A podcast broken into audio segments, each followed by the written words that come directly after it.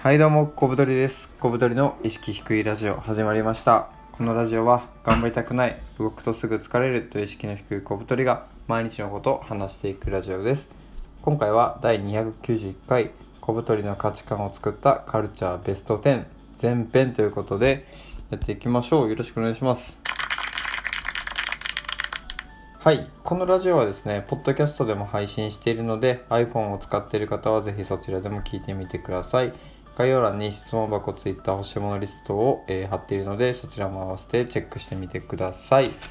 ということで、まあ、小太りの価値観を作ったカルチャーベスト10前編ということなんですけど、これですね、あの、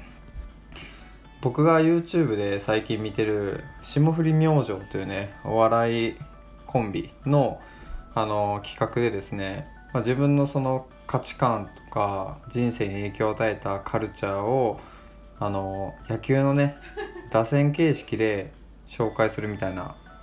のをやってたんですけど面白いなと思ったので僕もねちょっと打線ではないんですけどベスト10ということでやっていきます、えーまずですねまあ最初の5つということで、えージャンプ漫画とあとミスターチルドレンブログ、えーメロコアお笑いという5つでやっていきますねまず1つ目の「ジャンプ」っていうのは「えっと、週刊少年ジャンプ」っていう、まあ、漫画雑誌のことですね。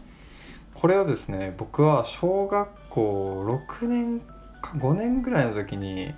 まあ初めてこう読むようになってですね。でそっから今に至るまで本当にねマジで毎週ほぼ毎週読んでますね。ジャンプ未だに読んでます。でそのジャンプの雑誌だけを読んでるのではなくて単行本もその買ってるやつもあるし本当にねあの小学校とか中学校とか学生ってもうお金ないじゃないですか。それでもね好きな漫画は結構買ってたのでなんかこう自分の人生にその漫画っていうのがねすごい密接にこう絡み合ってきてるなと思っております。で僕がジャンプを特に読んでた時はアイシールド21とかねがすごいあの来てブラックキャットとかあと遊戯とかもあったし、まあブリーチとかナルトとかまああの結構割とねがっつり看板漫画もう終わったんですけどそれらがなんかこう全盛期でやってる時で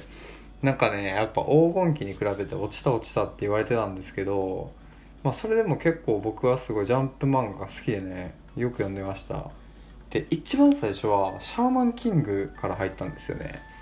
シャーマンキングっていうのはあの不思議な漫画なんですけど主人公が、まあ、シャーマンっていうことなんで幽霊とかをおろ使うんですよ。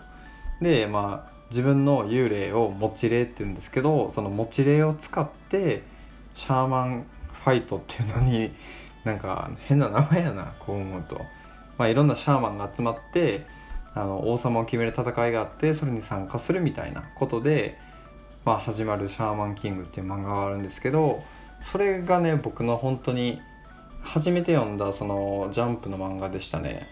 でシャーマンキングって悲しいことになんか打ち切られ漫画として有名なんですよ。なぜかというと最後のね結構クライマックスの戦いで唐突に終わってなんか明日に備えて寝るぞっていう終わり方をするんですね。まあただその何年後かに完全版っていうのが出てそこでしっかりあのストーリーとしても完結するのでもしねシャーマンキング最後まで読んでない人がいたらぜひ読んでください。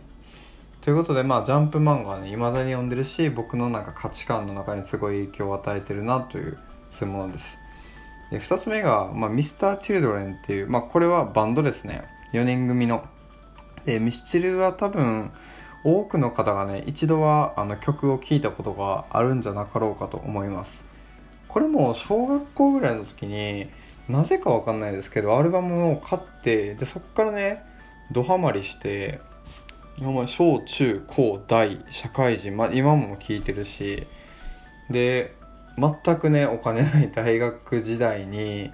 わざわざね僕高知に住んでたんですけど名古屋までライブ見に行ったりとか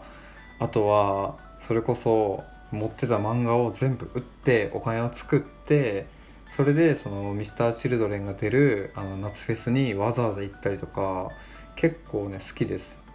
でまあ何が好きかっていうと、まあ、メロディーもいいし桜井さんボーカルのあの声とかもいいんですけどやっぱね歌詞が結構良くてなんかこう直接的な表現が多いってイメージもあるんですけどなんか結構ね人間のこの負の部分をめちゃめちゃ歌ったりとかなんかすごいね希望にあふれたフレーズがあったりとかまあ桜井さんはボーカルの今までねスランプに陥ったことがないっていう天才なんですよ。マジで。テレビ番組で言ってたんですけど曲が作れなくて悩んだことは一度もないっていう風に言っててまあそんな天才が書く歌詞が結構いいんですよね。でいまだにやっぱり聴いてますね。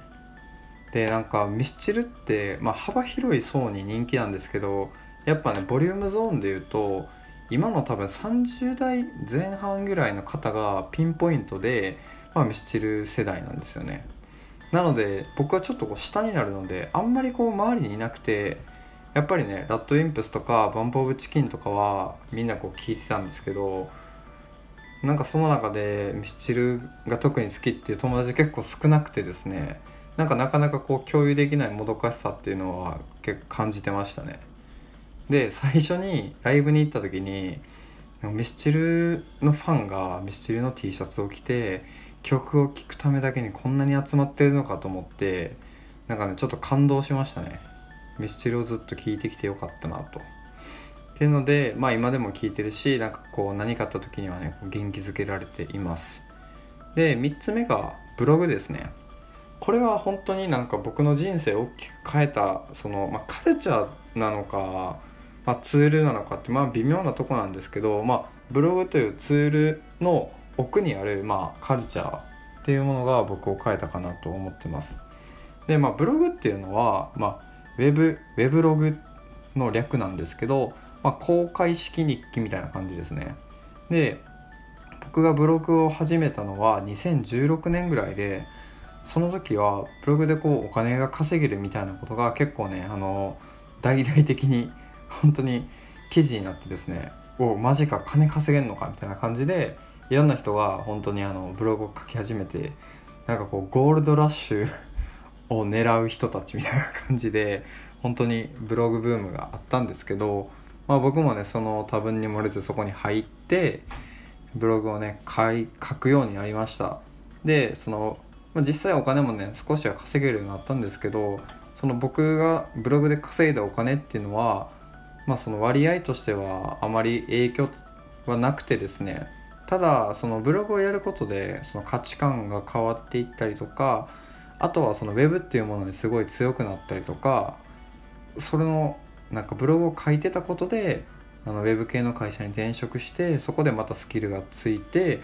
でさらに今フリーとしてねあの全然食っていけるっていう状態なのでなんかブログを始めたっていうことが、まあ、ちっちゃいですけど後の人生をね大きく変える、まあ、方向転換の一つになったなっていうことで、まあ、これはちょっとね外す外すことはできないっていうのでねバシッと入ってますね。で4つ目がメロコアっていうのなんですけどこれはあの音楽のジャンルの一つでメロディックハードコアっていうジャンルなんですよで具体的にはですねあのハイスタンダードとか、まあ、今で言うと、まあ、 WANIMA。で WANIMA も、まあ、幅広いんですけど、まあ、初期の WANIMA の曲は結構メロコアっぽくてあとはあの04 Limited Sazabys とか有名どころではそういうのなんですけどこれなぜね入ってるかというと僕はもともとミスチルが好きで さっきも言いましたけど全然ねこのロック系聞いてこなかったんですけどこのメロコアっていうのにハマってそっからねライブめちゃめちゃ行くようになります。本当に100回ぐらいライブに行ったしメロコアがすごい好きになってそこで。いろんなバンドを聴いたりとかフェスに行ったりとか音楽好きの人とつながったりとかね。でやっぱこういまだに音楽はすごい聴いてるしやっぱねこうライブ行くとね力ももらえたりするんでなんかこうメロコアが好きになってライブに行くようになったっていうのはもう僕の人生でも結構ね大きな意味合いを持つのかなと思っております。で5つ目がお笑いなんですけど僕お笑い結構好きで高校生ぐらいの時にちょっと芸人になりたかったんですよね。まあやってないんですけど 何も。そんなやつが語んなよっていうことなんですけど。まあお笑いが好きでなんか本当にあのダウンタウンのトークの動画とかをあの携帯に落としてねあの通学中にずっと聞いてたりとかあと m 1の漫才とかがすごい好きでそれも携帯に落としてね聞いてたりとかしてで本当に暇さえあればお笑いの動画見てたりとかっていうのをずっとねしててまあ高校生中高大学前半ぐらいまでが特にピークだったんですけどまあそれによってねなんかこうお笑いのねこう作法というかやっぱこう見てるとちょっとずつ身についてきて、まあ、それがこう普段のコミュニケーションでも生きてるというかこう自分をねいじられキャラとして立たせてこうなんかこう弱者っぽく見せるみたいなのが割とまあ有効な手段なんですけど すごいなんか腹黒いですねこういうこと言ってると。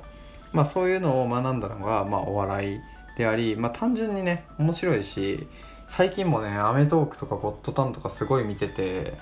いややっぱり面白いなお笑いと思ってちょっとねあのトークのうまさに感動すら覚えるレベルなんですけど本当にすごい好きですね。やっぱいいじゃないですか。あの人生によって笑うってねとても大事だしなんか笑いの量がね多ければ多いほどその分幸せなのかなっていうのもちょっと思ってるので、まあ、人にねこう笑いを届けるっていうねお笑い芸人とかねお笑いっていうカルチャーはとても僕はすごい好きですね。うん。ということで、まあ、前半戦はねこんな感じですね。ジャンプミスチルブログメロコはお笑いっていうので